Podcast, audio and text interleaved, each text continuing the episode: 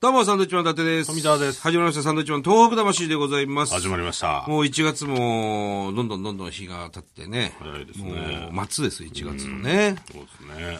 さあ、メールがいっぱい来てますよ。はうい。ん。読んでい行きたいましと思ょいます。えーラジオネーム、黒猫の母さんう。。どうも。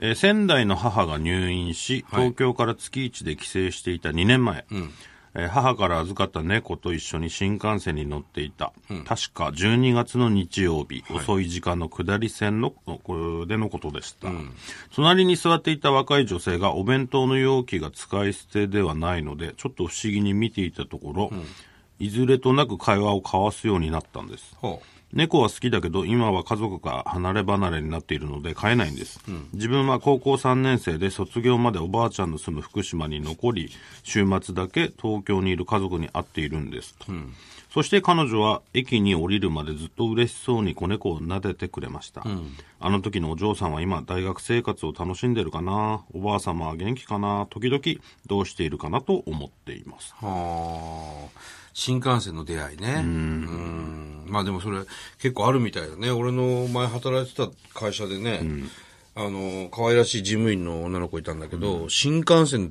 隣に座った人と結局結婚しましたよ。すごいねそういう出会いってあるんですね、意外とね。はえうん。なんかの会話があってね。なんでしょうね、このお弁当の容器が使い捨てではないので、ちょっと不思議に見ていたところ。要するに駅弁とかじゃなかったってことでしょお手製のていうこおとなん弁ですかね当だったんでしょうね。うん。いいですね、そういう出会いはね。たまにね、猫とか犬とか連れてる人いるねい。ますけど、おとなしいもんですよね。意外とな、お騒ぎしない。俺、この間、あの、新幹線で携帯を忘れてしまいましてですね、あの、仙台から乗って、結構疲れてたんだな。携帯見ながら寝寝たんだよ、そのまま。この間でしょそう。ブログからなんか書きながあら寝た俺、あの日は俺もなんか気づいたら寝てた。うん、で、着いたらもう東京駅で。で、マネージャーに起こされて、あの、着きましたよ。つってああ、もうやばいやばいやばい。つって、すぐほら、清掃のおばちゃん入ってくるから。ですぐ出たわけ。結構荷物もあって。ほんで、東京駅の中をうろうろして、なんか美味しそうな食べ物がいっぱい売ってるわけですよ、 東京駅って。で、シューマイとか肉まんとか買って、サンドイッチとか買って、もう払えてたんだろうね。なんかぼーっとしてるわけですよ。ほんでタクシー乗って、で帰ろうっつって、ああ、もう今もう、もう少し着くよってメールしようと思ったら携帯がないわけ。あれこれねえな。どうしようかなと思いながら、まあまあでも今引き返しても、どこに連絡してもいいかわからないし、荷物もいっぱいあるから、一回自宅帰ろうと。で、自宅から家の電話を使って東京駅の忘れ物センターに電話して、まあこれこれこういう携帯なんですけど、届いてませんから、乗ってたのは、えー、はやぶさのね、何号ですと、何時に着くやつで。まあ、その辺ははっきりしてますから、ね。そうそうそう。で、座ってた席もちゃんと覚えてて。したら、あ、それらしきものがありますよ。とほんで、あ、マジですか、で、すぐ行きますっつって、あの、30分以内に来てくださいと。もうそ、う10それが 10, 10時半ぐらいで、夜のね、で、11時になっちゃうと、もう翌日になっちゃいます。って言われて、もうその日は受け取りできませんって言われて、もう急いで車で行って。したらちゃんとあるんですよ、携帯。まあ、だから、良かったのは、もう、ついて終点だったっていう、そうそうそうそうそう。う。もう、あと、掃除の方しか入ってこないわけそうそうそう。う。うん。それがまた途中の駅だったりするとね、どうなるかわかそらうなないんだですよけね。どね。なんて言うんですか、そういうの。日本の治安っていうの。大体結まあ、構。これが財布とかだったらまだね、わからないけどまも、あね。うん。まあ、だって、ガラケーでしょお前もじゃないか よ。で、ガラケー。 あの、スマホですよね。どういうスマホになりますかとか言うわけ、電話で。いや、あの、ガラケーなんですよ。そしたら、 ええガラケーでちょっとちょっと笑ったちょなっと一瞬ね、一瞬笑うんですよ。っていうことはあれですか 折りたたみ、折りたたみのやつですかみたいな。ちょっとこう、もううるせえよ、と思って。いいじゃねえかよ。つってね。でも逆に安安心ですけど、うんそそのぐらいのレベルのものであれば、ね、そうそうそう。なんかスマホって取られたりするとかね、うん聞くから、データをね、うんよかったなと思ってだから、ね気をつけてほしいです気をつけないといけませんいろんな人の電話番号入ってるからね,、まあ、もちろんロックはしてるんですけど、データ、いや助かったな素晴らしいなと思った JR 東日本俺でも電子タバコどっかで落としたな、俺ももうとっくに落として ます。あれはどこ行ったんだろうな、まあ、どっかあるんだろうね、それは。金あんだろうけどな、でも、落とし物が返ってくるっていうのは素晴らしいね。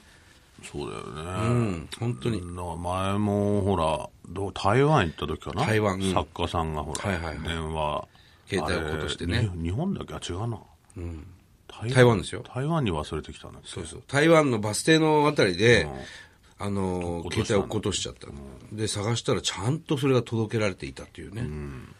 嬉しいよね。なんかその落とし物が、ああ、もうダメかもと思ったら、例えば財布とかもさ、意外と問い合わせれば届いてたりするんだよね。いい人が多いんですよ。捨てたもんじゃないなと思います本当に。いやー、ありがたいなと思いましたよ。はいまあそんなことはどうでもいいんですけどうでもいいのか、俺の話は。ねえ続きましては、これはラジオネームりょうさんですかりょねうさんはいえー私は仕事柄東南アジア出張が多いんですよすごいな。今インドデリーでトーク魂聞いてまうよは多分聞いてますよなんでしょうけど、いつも現地のビールと一緒に頼んでますあ。はあ、えええじゃなくて現地いつも現地のビールと一緒に頼んでます、頼んで ますね、何を頼んでるのかよくわかんない ですわからないですね。はい。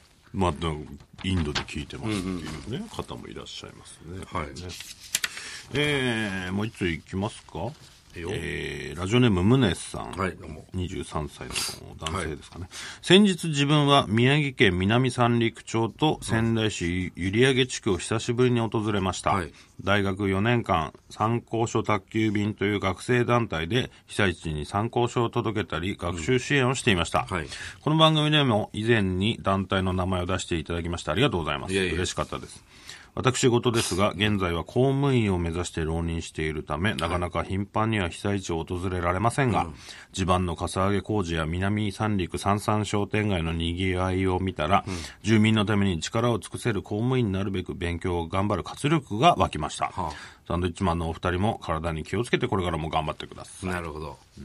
嬉しいね、そういう話はね。い。ね。南三陸三三商店僕の世界一美味しいという、そのマドレーヌ、ね、三々商店街、オーイングというあの菓子工房、ケーキ屋さんですけども、小そこ山のマドレーお山のマドレーヌ、これがすごく美味しくてね、あの、自宅にこの間お歳暮と言って、届いたんですよ。まあ、結構買ったりしてるんでね。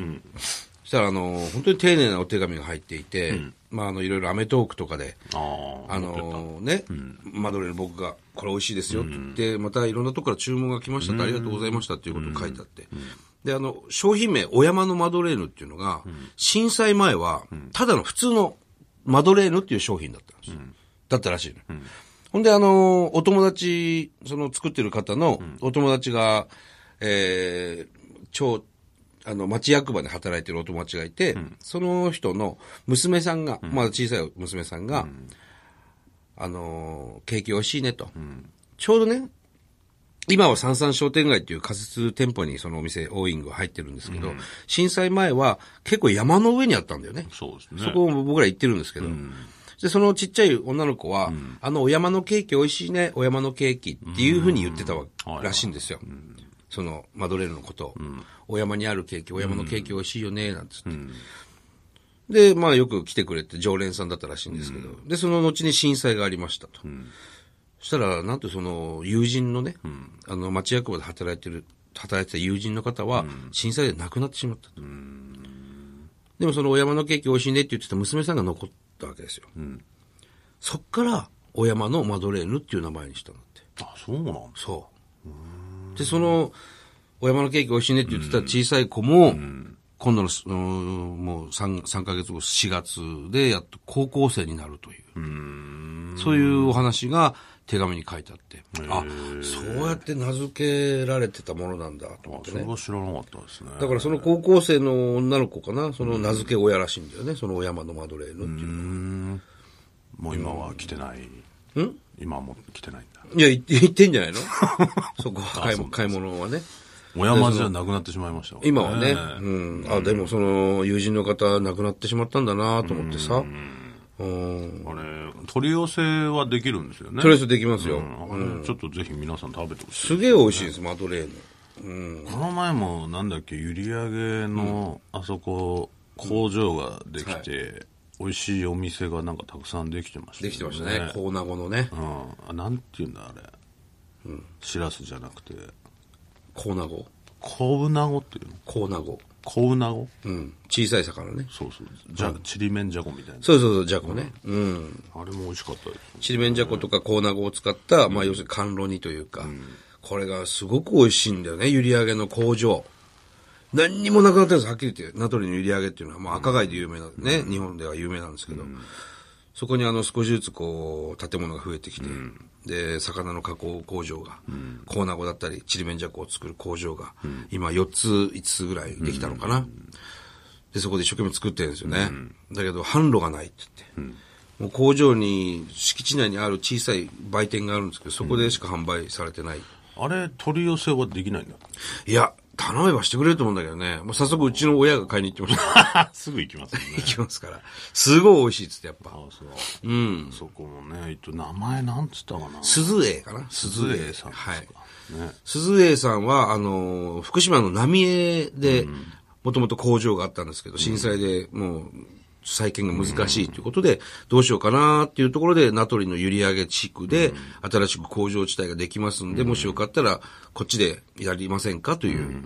で、あのー、どっかから融資を受けて、もう立派な工場だよね。すごい大きな工場を作って、今、家族で一緒に切り盛りしてるんですけど、ね、あれは食べてもらいたいな。あれ食べてほしいね。あとあの、レンジでチンする。レンジでチンする焼き魚。ね。うん。あれ、もう、うんなんだろう、一人暮らししてるいいねお子さんがいるとかね、そうそうそういう人にぜひ、切り身が一個一個ね、別になっててね。最強焼きとか。ね、うん名前忘れましたけど、レンジでチンするだけで焼き魚がね、食べられる。これあれ、調べ特た殊らな、すぐ出てきます。うん、特殊な袋が、袋に包まれていて、そのつ袋のままチンするっていうね。あれもまた、ね、でもまあ、全国的に売れてるって言ってましたからね。なんかお歳暮とかでね、よく出てる、すごくいっぱい出てましたね。うん、またどっかでいろいろ紹介したいなと思いますいけや、どね、本当に。いはいや、美味しいものいっぱいできてますんでね、あの、東北の被災地、ぜひぜひ、あの、足を運んでいただければなと思います。同じ県内にいてもなかなか海沿いに行かない人が多いのでね、うん、ぜひ行ってみてほしいなと思います。はい。さあ、えーこの番組では東日本大震災に対するあなたのメッセージを受け続けます。はい。はがきの方は郵便番号100-8439、日本放送サンドイッチマンのトーク魂まで。あの、沿岸地域の方ぜひメールください。今これ、ここまで、えー復興してきてますよとか、あの、こういう、ま、またね、僕らにもし知りたいんでね、新しいお店できましたとかうね。ん、こんな美味しいもの実はあるんですよとか、そういう情報もお待ちしておりますので、はいぜひたくさんのメールお待ちしております。それではまたです。バイビー。